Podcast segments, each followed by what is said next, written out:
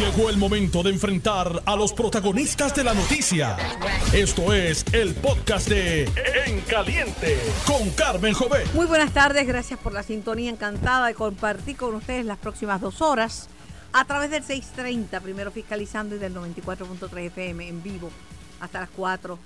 Celebrando que es viernes de reunión con amigos y familiares, de renovación, de recreación, de risas y sobre todo de reflexión. Hay que poner en perspectiva lo que es nuestra vida, lo que estamos haciendo bien, lo que podemos mejorar y no dormirse sobre los laureles. Esto no lo digo por los políticos, pero lo digo por todo el mundo, incluyendo los políticos. Este, estoy un poquito agotada. Ha sido una semana bien intensa y mucho trabajo, pero hay que bendecir el trabajo porque lo contrario es no tener trabajo. Lo contrario es no tener trabajo. Así que cansada, pero con ánimo. Y ahorita cuando se agite la conversación y le pueda pegar tres, cuatro, cinco, seis bellones a mi invitado, pues me recupero.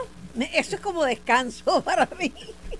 Le doy la bienvenida a mi primer invitado, el licenciado Ángel Cintrón. Saludos, Ángel. Buenas tardes, Carmen. Un privilegio siempre estar contigo y compartir aquí en el estudio. Y obviamente, pues siempre disponible para por lo menos de eso, uno o dos belloncitos que sé que me tocan en la cuota de hoy. Pero, pero, pero leve. El primer belloncito te va a ver, ay Dios mío, que mucha tela vio que cortar esa esa, esa erradicación de, de, de, Miguel Romero. ¿Y eso lo, eso lo montaste tú? Eh, pues bueno, sí, fue junto con Miguel, ¿no? Porque obviamente yo hago esa labor de conjunto con él y el equipo, Carmen. Eh, hay un equipo de San Juan ya pulido, maduro, que se ha acostumbrado ya a hacer bien las cosas. El que dirige la campaña es el culpable de todo. Sí, también de, las, de las cosas malas, ¿verdad? Si, no, si sale bien es por el candidato. Si, sale, mal es por, mí. Eh, es un buen punto, gracias, porque eso es parte de mi, mi contrato con los candidatos. Digo, yo esto gratuito, pero mi, mi, mi acuerdo, ¿no? De cómo se hacen las cosas. Pero mira, Carmen, este, la materia prima de ese evento es el candidato en sí mismo y que ha hecho su trabajo y por lo tanto como ha hecho su trabajo cuidado porque me dijeron de Victoria Ciudadana que no es que ha hecho su trabajo es que está solo que cuando vengan la cuando venga la oposición cuando vengan lo que tienen para San Juan eh, va a ser otra cosa y cuando venga bueno me, está, me, me, río Carmen porque esa, esa retórica suena a los políticos a los políticos tradicionales, tanto que ellos tratan de alejarse de la política tradicional y hablan como cualquier otro político común y corriente de que ah, deja que yo fiscalice, deja que yo diga, pero es que no se trata de eso. La, el ciudadano que vive en San Juan está satisfecho con el trabajo que se está haciendo en la ciudad y que lo reconoce y dice, este alcalde está haciendo una labor y resolvió tal o cual o cual eso cosa. Eso también lo criticaron, dijeron, un alcalde, eso no habla más que de brea, eso no sabe más que brea. Por eso, y, y te demuestran que no sabe lo que es ser alcalde precisamente está, están compitiendo por la una vida plaza. Es más que brea. pues claro, por eso ellos quieren hacerlo como Yulín, que fue la última que dijo que no iba a embrear San Juan, que no iba a estar dinero en eso, eso lo dijo públicamente y ya vimos el desastre en que entregó la ciudad.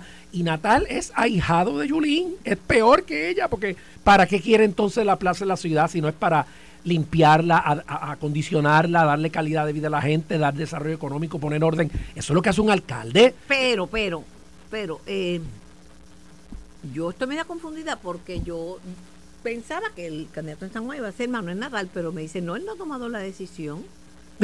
y yo, entonces, ¿qué va? ¿Para el Senado? Una, Carmen, hace, hace más de un año y pico que ya yo tengo ese periódico leído. Eh, él podrá engañar a otros, pero los que tenemos años de experiencia en política, podemos más o menos, ¿verdad? Con un margen de error, predecir ciertas cosas que para nosotros son obvias. Él tiene una obsesión con la alcaldía de San Juan y es una obsesión combinada de su persona y su personalidad y su ego, combinada con un movimiento ideológico que va detrás de él, que entienden que San Juan es una plaza para hacer política ideológica de la izquierda, para convertirlo lo que Yulín empezó a convertirlo, no en darle servicio a la gente, no en resolver los problemas de la ciudad, sino usar la plataforma y el presupuesto para adelantar su causa socialista, su causa de izquierda. Y eso es lo que la gente ya ha visto a través del tiempo y rechaza, porque la gente no elige un alcalde de San Juan para que se dedique a hacer política todos los días, es para que resuelva los problemas de la ciudad, le dé calidad de vida a la gente. Por eso te decía que Miguel fue la materia prima del domingo, porque como ha hecho bien su trabajo hasta el día de hoy y la gente lo reconoce, fue mucho más fácil diseñar un evento que reflejara eso. ¿Y cómo se reflejó? Por primera vez en la historia de Puerto Rico tuviste un evento político multipartidista. Pero ese fue el problema No, no, el problema no. Esa fue la, el fue hito el histórico. problema. No, el no, ese hito fue el histórico. Ese fue el problema, porque anoche yo entrevisté a Ronnie Jarabo en televisión, en directo, Sí. y. Empezando fue como a las seis, creo Sí, que fue... vi el programa, vi el programa. tú- Ronnie estaba bien triste, Sí, y- bien apagado. Y, y- y me siento yo también triste porque este, somos muy buenos amigos. Yo fui parte de ese proceso de invitarlo y, y atenderlo. Eh, y, y lo llamé y, y en alguna medida me excusé, ¿verdad? Porque uno siente cierto grado de responsabilidad. Pero es que, es que cómo se va a trepar en la, la- en la- eh, él, un popular de, de- de tantos años, cómo se va a trepar en la tarima de un del candidato de la oposición Pues, antes de que le anunciaran la candidata de los populares. Carmen, porque expresó sus sentimientos, expresó sus emociones, fue honesto consigo mismo. Es tan sencillo como eso.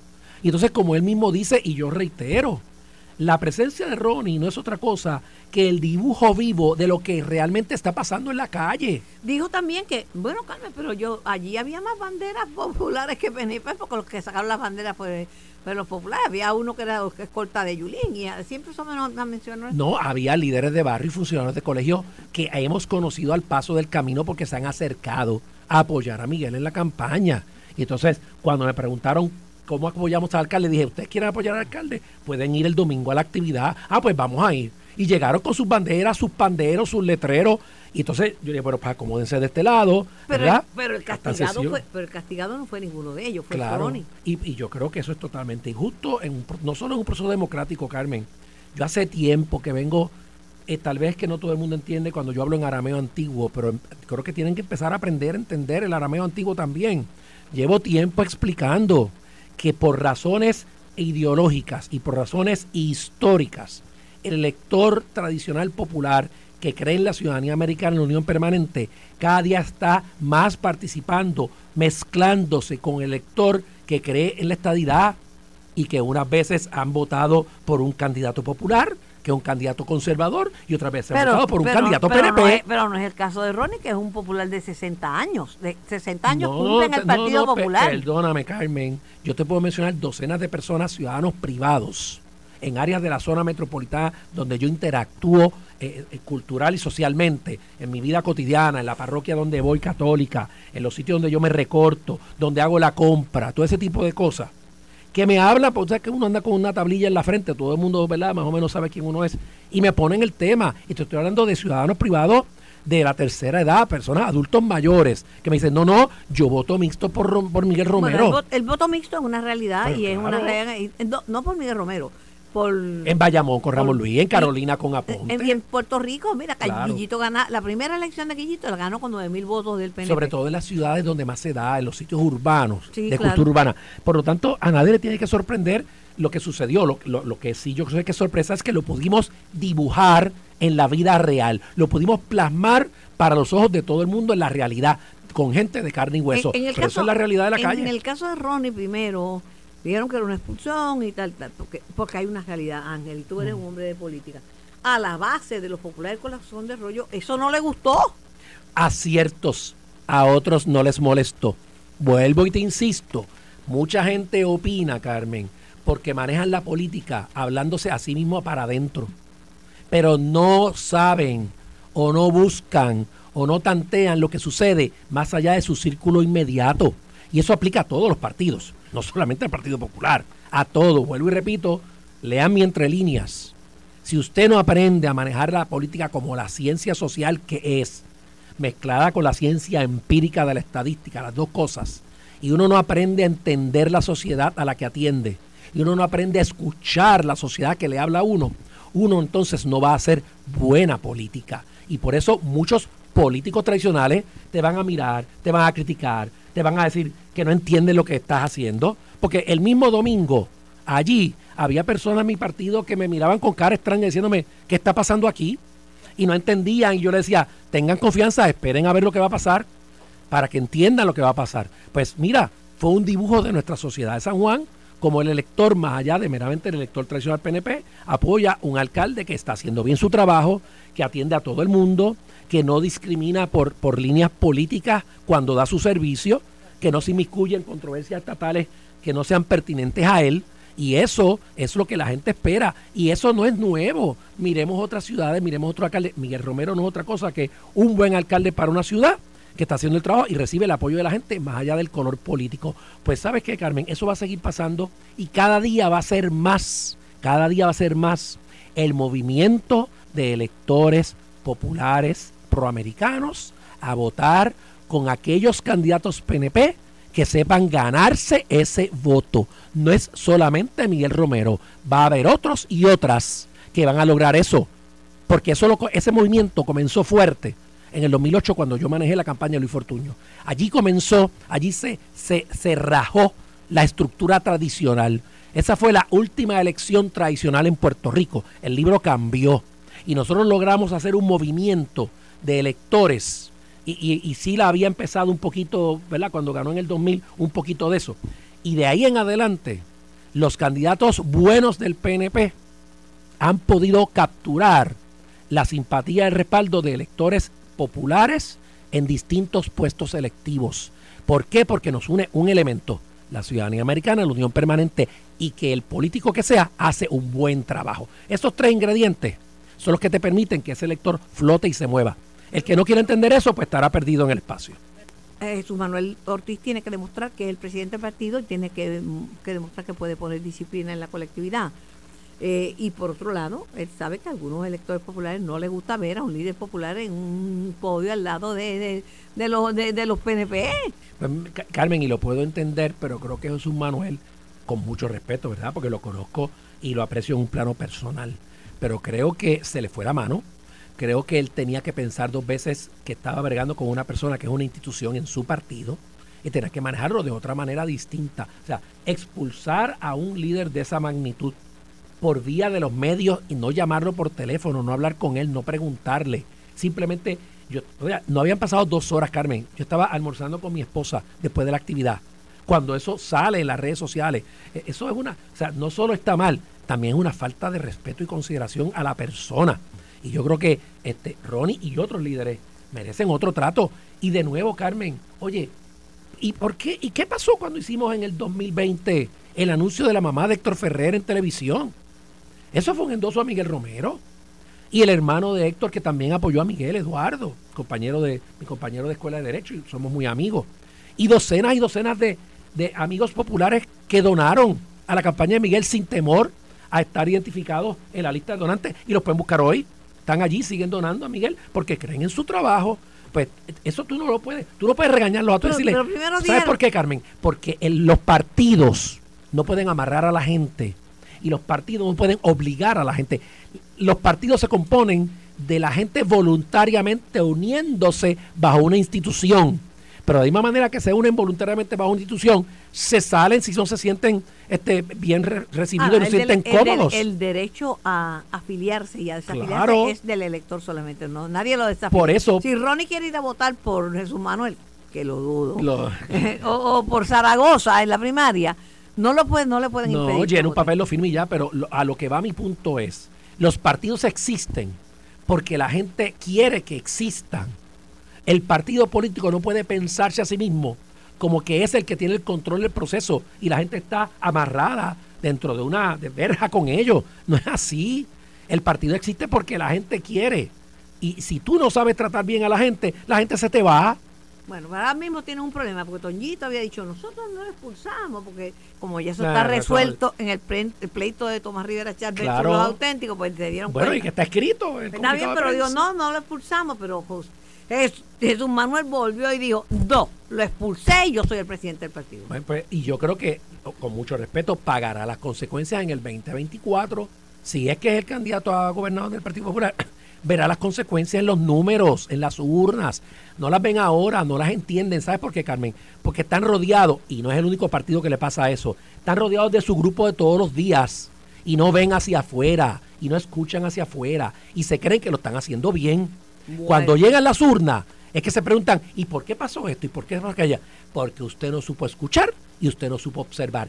Y lo digo para todos los partidos políticos. Victoria Ciudadana, que hizo una excelente demostración en la pasada, en los pasados comicios electorales del 2020, llegó segundo y por poco gana. No me digas que por poco no se gana, pero quiere decir que estuvo cerca.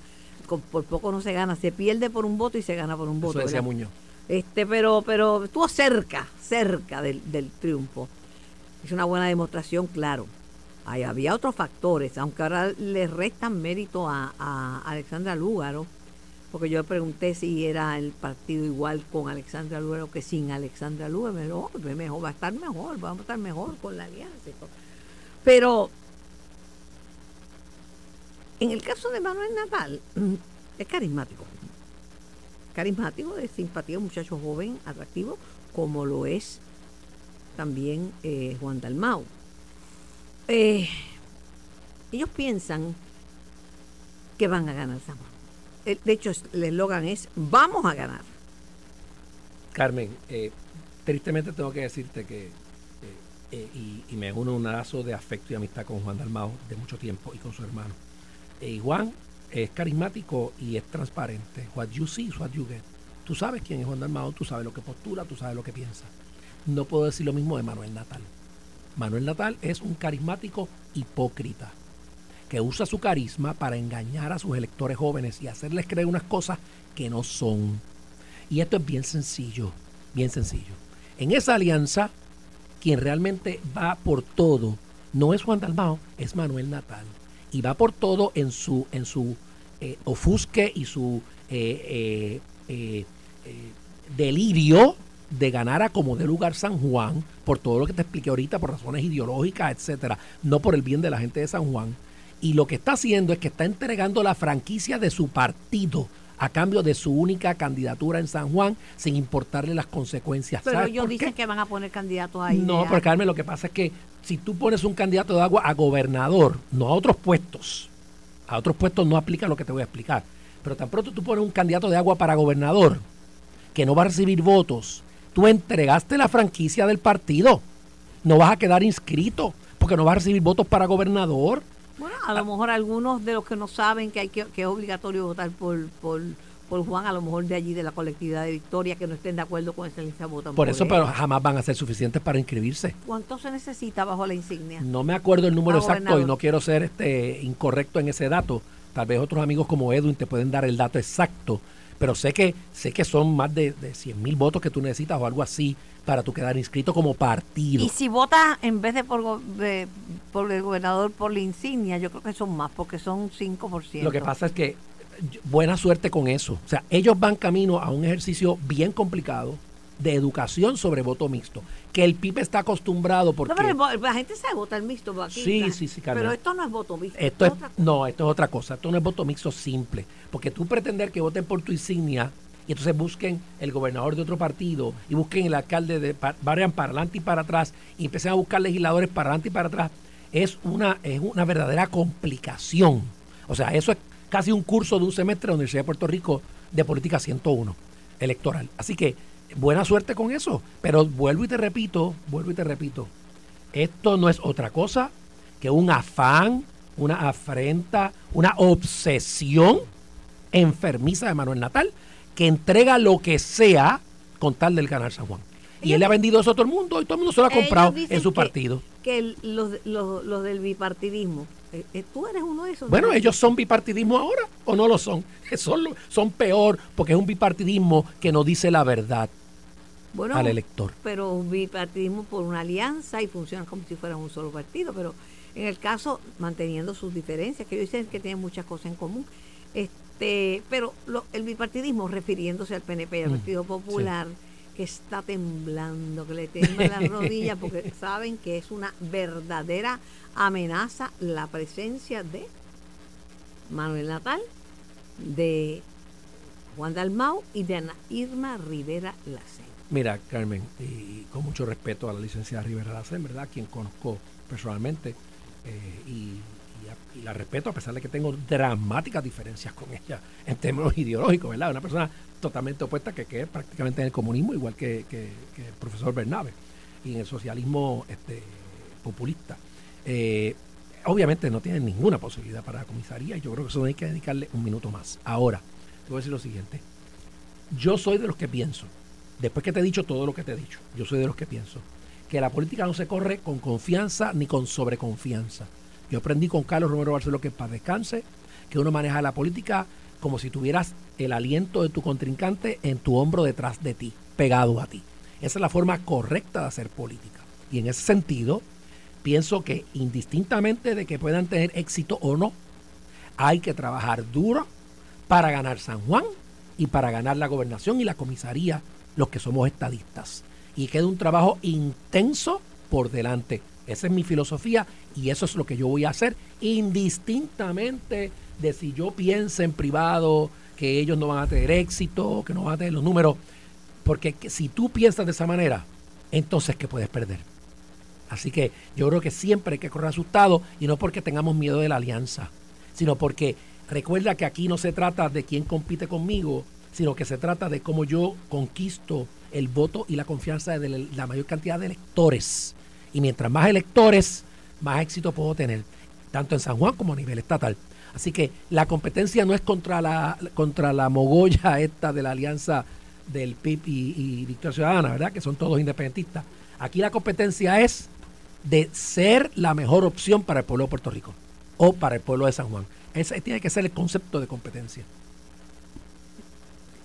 ¿Cómo será la participación?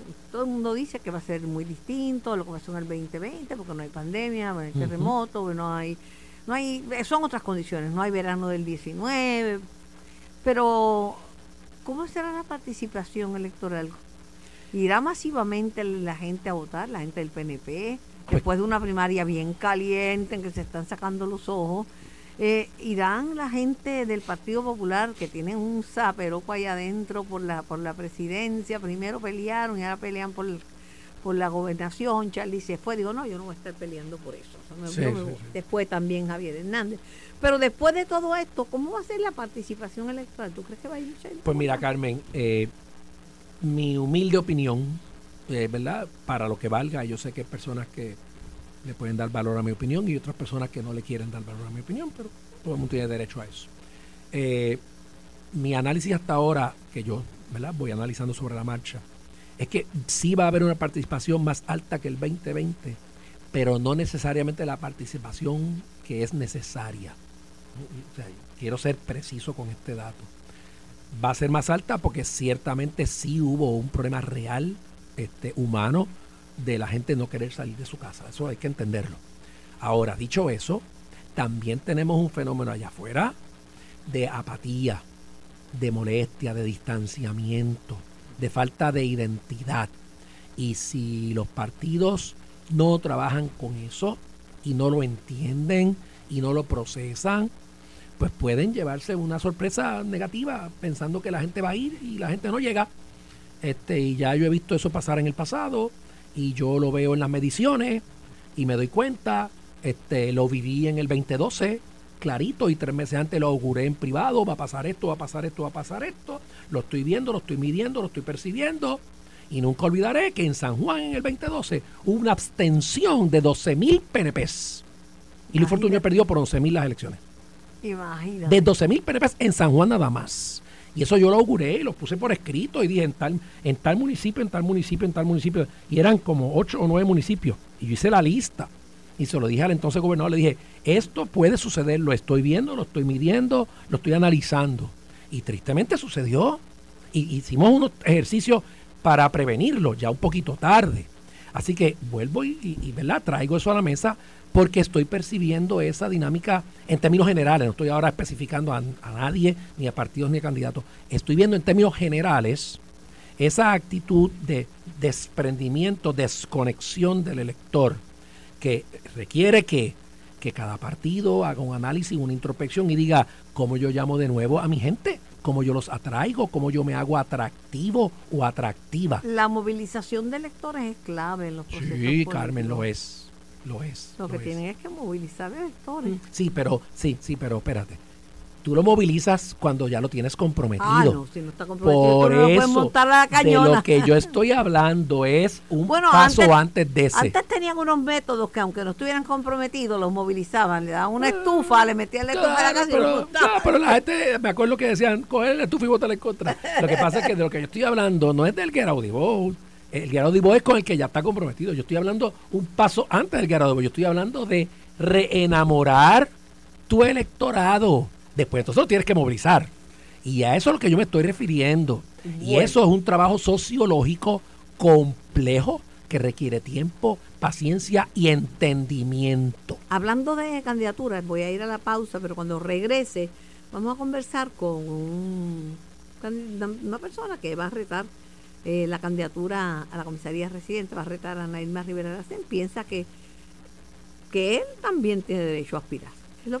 Estás escuchando el podcast de En Caliente con Carmen Jovet de Noti1630. en nuestro programa. Tengo en línea telefónica al señor Edgardo Cruz. Yo conozco a Edgardo Cruz de los pasados comicios electorales porque estuvo en las noticias. Te está riendo. Saludos, Edgardo. Saludos, Carmen, a ti y a la radio audiencia de Noti1. Muchísimas gracias por la invitación, agradecido, de verdad. Saludos a todo Puerto Rico. Y aquí tengo en el estudio al director de campaña de Miguel Romero, el licenciado Ángel Cintrón, veterano político y ex legislador. Licenciado Ángel Cintrón, muchos saludos. Un abrazo para Un placer. Para hacer un poquito de historia, Edgardo Cruz es un- una persona joven, eh, estadista, eh, militar de carrera y aspiró a- en Guánica, aspiró de forma independiente. Y aunque por poco no se gana, pero, por- pero estuvo bien cerca del triunfo, eh, que obviamente terminó recayendo eh, la alcaldía en manos del Partido Popular de, Democrático. Pero, ¿por cuánto fue que no alcanzaste el triunfo, eh, Edgardo? Eh, un número entre 9 y 11, no estoy seguro si fue 10, pero algo así. pero fue bien poco. De votos. De votos, sí, entre 9 y 11. Oye, eso sí, eso es más que un por poco, porque entre 9 y 11, eso es, eso es por cas- eso es por menos nada. Sí, Eso y por menos, ¿no? Carmen, si me, si me permite, que hubo luego de que el Tribunal Supremo indicara a finales de diciembre del, del 2020 que había una modalidad eh, de votos específicos. Cuando digo modalidad me refiero a la forma en que fue escrito nuestro nombre, ¿verdad? Porque la intención del elector debía haber prevalecido por encima de cualquier otra consideración. Y el Tribunal Supremo indicó que había cierta modalidad de, de- votos eh, que debían adjudicarse y sumarse. Y así se hizo y creo que en ese entonces, si recuerdo bien, la ventaja que nosotros teníamos era como de aproximadamente 20 y algo, 30 y pico de votos. Nos certificó la Comisión Estatal de Elecciones en la madrugada del 15 de enero del 2021 como aquel que obtuvo la mayor cantidad de votos en la elección del 2020 con 2.411 votos. ¿Cómo olvidar ese número? Y luego de, de ciertos retos a través de los tribunales, de parte del Partido Popular Democrático, encabezados por el licenciado Pedro Ortiz Álvarez, eh, el- los tribunales determinaron o concluyeron, debo decir, que, que hubo una cantidad de votos que fueron sumados en duplicado. Pero recuerdo Sí. también que tú no tenías muchos recursos y que no tenías un cuarto bate como Pedrito Ortiz, dale, que es un cuarto bate. Teníamos buen deseo, buena voluntad, el mayor de los compromisos, pero no teníamos los recursos que tenía el Partido Popular Democrático y ahí se nos fue la elección, por así decirlo. Bueno, pero aún así tú crees en la política porque eh, está- vas a aspirar a una posición política, así que no le perdiste el gusto a la política. Mira, Carmen, yo lo que creo es que habemos hombres y mujeres de buena voluntad en este Puerto Rico hermoso, ¿verdad? Que entendemos, y en esto podemos diferir el, el licenciado Ángel Cintrón y este servidor, que entendemos que Puerto Rico se puede mo- mover hacia una mejor dirección. Que hay cosas que están sucediendo que no deben estar sucediendo. Y Pero yo creo que Ángel está de acuerdo porque yo creo que todo es mejorable en la vida. Yo puedo ser mejor persona y tú y Ángel y todo puede ser. Mejorar es algo que, que no tiene límites. Todo el mundo puede mejorar. Seguro que sí. Y yo pude muy bien haber permanecido en las gradas ahora para el evento electoral del 2024 y ver cómo, cómo Puerto Rico, por así decirlo, seguía implosionando. O podía ofrecerme como, como una alternativa, ¿verdad?, de cambio y, ofrecerle no solamente una alternativa de cambio, sino una alternativa de cambio que fuese estadista. Y aquí estamos, Carmen. Tú eres eh, militante del Partido Victoria Ciudadana. Yo soy militante del movimiento Victoria Ciudadana. Hace aproximadamente un año que me afilié. ¿Y tú aspiras a qué posición? Estamos aspirando a la comisaría eh, residente bajo el entendimiento de que, de que nuestro ofrecimiento para todo Puerto Rico, no solamente para la matrícula del movimiento Victoria Ciudadana, o no solamente para la matrícula de la alianza, de la alianza ser ratificada este próximo domingo, que nosotros representamos un balance, un, un balance ideológico, filosófico y de preferencia de estatus, que como se proyecta generalmente en las filas del, del, movimiento, ¿verdad? Que generalmente este, este top ticket, en caso de que se dé la alianza, ¿verdad? Donde se estaría apoyando a Juan Dalmao como el candidato a la gobernación y al que prevalezca en esta contienda fraternal para ser el que representa al Movimiento Victoria Ciudadana para la comisaría residente.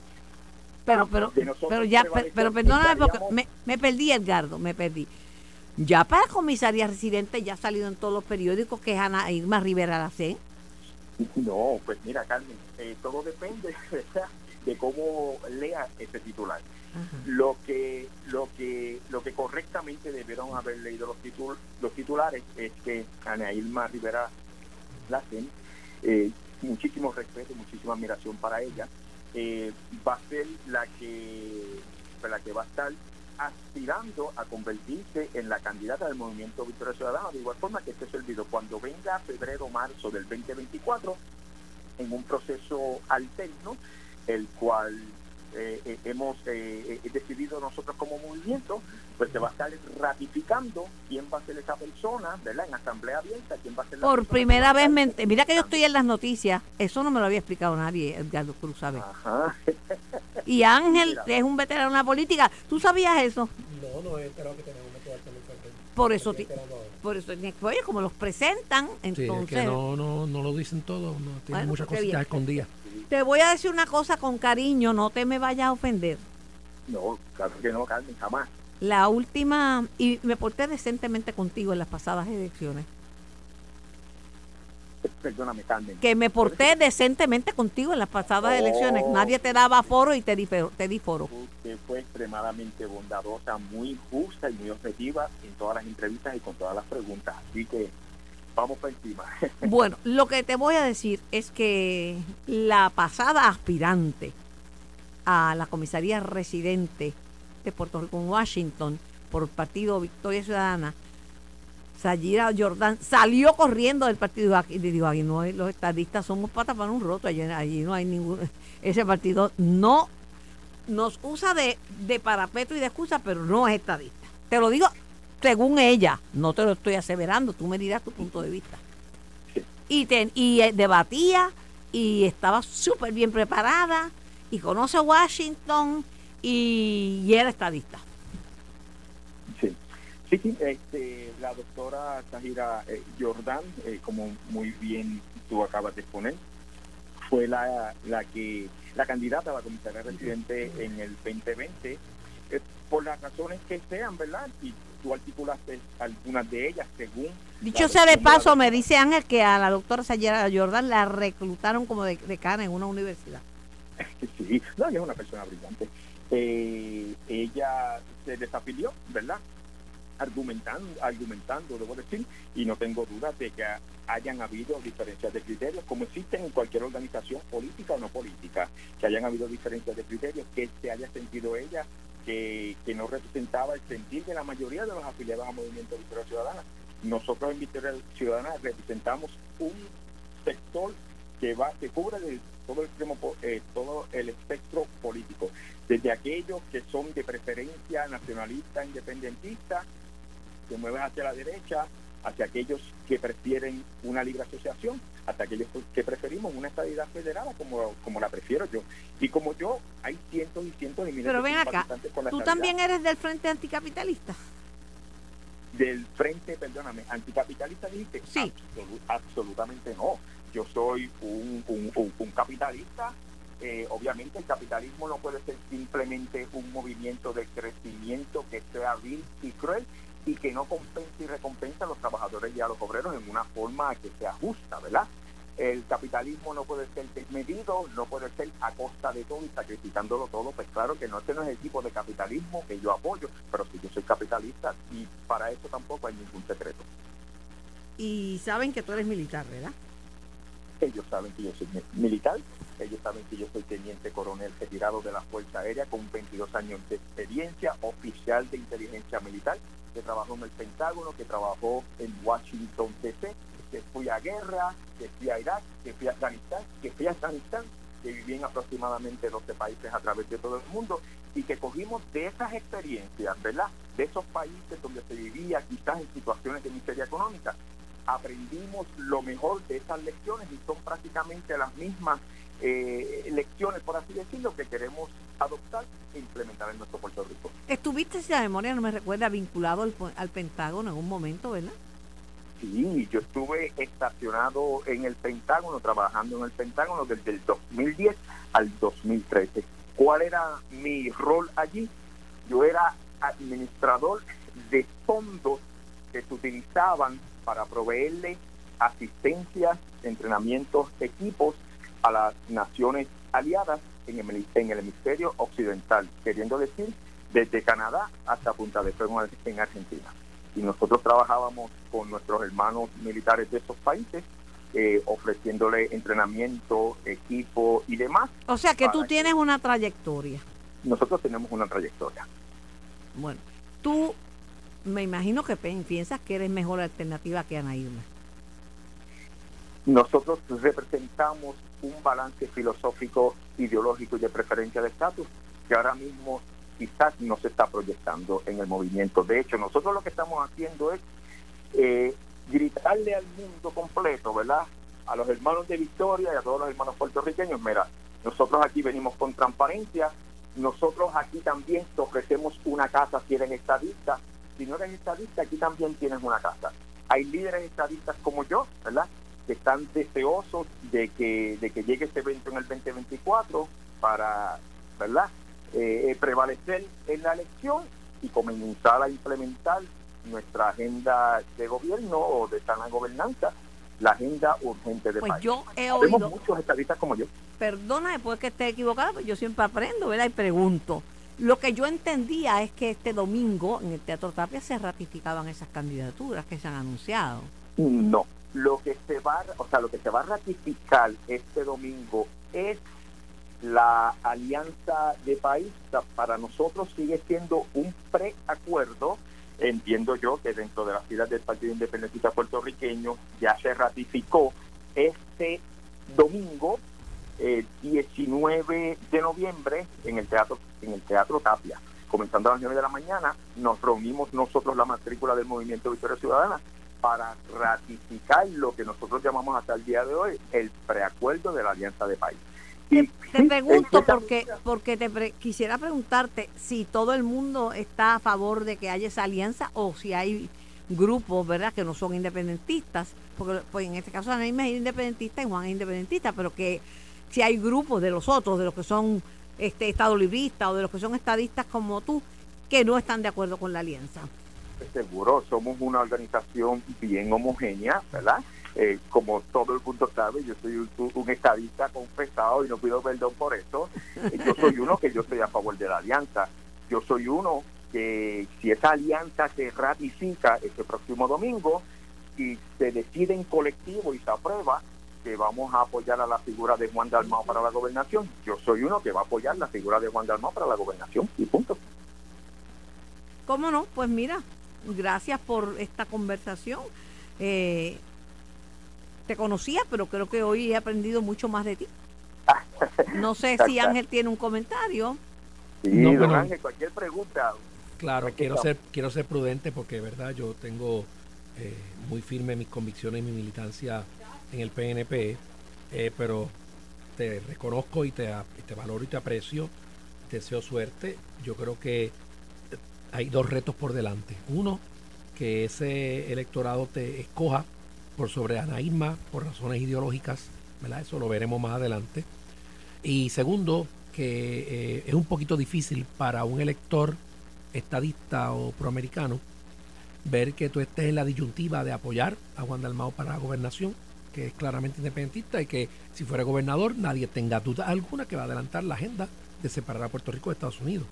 Y eso pues creo que va a crear una, una, una disyuntiva seria sobre, sobre tu persona y tu candidatura. Así que nada, lo coloco ahí, no con ánimo de controversia ni de que me conteste, No, no, sino no, que tranquilo. le des, No, pens- pero, pero que le des pensamiento. Ah, no, allá tiraste esa bomba que me conteste. No, no, No era mi intención. Pero, pero no, no, a mí no con intenciones, a mí primo.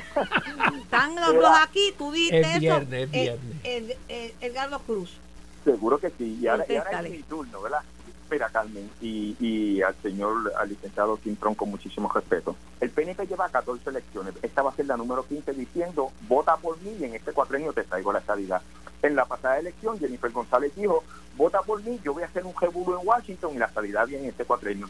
Llevan ya, Carmen, 55 años prometiendo exactamente lo mismo. Y sí, mira, la estabilidad es muy cierto, yo soy estadista por si acaso, la estabilidad sí ha hecho, ha hecho surco, seguro. Quizás en el 1968, cuando se fundó el Partido Nuevo Progresista, el apoyo hacia la estabilidad era quizás en los, en los 20 y en los 30, ¿verdad? Hemos visto cómo ha crecido, ¿verdad? Progresiva, eh, progresivamente. Pero el hecho de que Juan Dalmau se convierta en gobernador en el 2024 no quiere decir que la estabilidad va a llegar en enero primero del 2025. O sea, aquí esos procesos se van a llevar a cabo a través de una asamblea constitucional de estatus, donde cuando llegue este momento y en este momento solamente, pues yo, como estadista, quería defender mi, mi, mi ideal de la estabilidad a capa y espada, como siempre lo he hecho. Edgardo, Pero eso no quiere te- decir que Juan Dalmau va a juramentar y al otro día, en ese enero primero, a principio de enero del 2025, Puerto Rico se va a convertir en una nación soberana independiente. Eso no es así y eso lo sabemos todos. Edgardo, tengo que con mucho respeto diferir de ti y explicarte Seguro, en voz alta lo siguiente. Eh, no es cuestión de que Juan Dalmau sea electo gobernador y al otro día independencia. Lo que pasa es que tan pronto el pueblo de Puerto Rico cometiese el gravísimo error irreversible de elegir un gobernador independentista, automáticamente el Congreso de Estados Unidos va a tomar conocimiento de que el pueblo de Puerto Rico por primera vez en la vida está eligiendo un gobernador independentista y eso, aunque él no haga nada, automáticamente desata un proceso donde Puerto Rico va a tener graves problemas para mantener su unión permanente con Estados Unidos, porque recuerda que la estadidad, al igual que la independencia, son las opciones prácticamente automáticas en términos de derecho constitucional. Así que este, te deseo suerte en tu proceso, pero creo que con mucho respeto estás, equivocado en tu, en tu óptica de que un voto por Dalmao no es eh, no tiene efecto sobre la estadidad, tiene un efecto nefasto sobre el movimiento estadista. Y en ese sentido pues tengo con mucho respeto en público que diferir de ti y hacer la advertencia que todos los estadistas que realmente tenemos que seguir esta lucha, que desde el 2012 somos mayoría en las urnas, no desde 1968, no podemos claudicar al punto que Ese estamos es ya. el punto de el- mi amigo Ángel Cintrón. El mío es que si tienes que aspirar, aspira porque no le puede coartar nadie el derecho a aspirar a un puesto. Ah, no, él puede aspirar. Lo que estoy planteando es a endosar a Juan Dalmao, que es un problema grave a un estadista que lo haga. ¿Qué, Ese es el planteamiento. perdona- eh, perdóname, eh, Edgardo, acaba No, de, de llegar al, al programa el exsecretario general del Partido Popular Democrático, porque tú sabes que yo tengo amistad en todos lados, tú lo sabes, ¿verdad, Edgardo? Sí, seguro. Y que criticar al Partido Popular cuando el caso tuyo, porque la verdad que tú estabas solito y ellos estaban blindados con una maquinaria y tú estabas pelado como la manga de un Pelado, chaleco, bien pelado. Por nueve votos, por poco se convierte co- en alcalde. Pero eh, llegó eh, Luis Ramos, Saludos a ti, Carmen. Saludos al amigo que está en la entrevista. Edgardo Cruz. A Edgardo, Saludos, señor y a- Ramos, un Ángel, placer. un placer. ¿Qué revolú ustedes han formado aquí? Ninguno, eh, ninguno. Sabroso. Ningún revolú. Edgardo Cruz lo conozco, aspiró a la- independiente a la bien. alcaldía en, en Guánica, estuvo a menos nada. ¿Tú sabes qué es menos nada? Sí, sí, sí. A menos nada de ganar entre nueve A una 11 sopla, a una sopla. entre 9 y 11 votos, imagínate tú.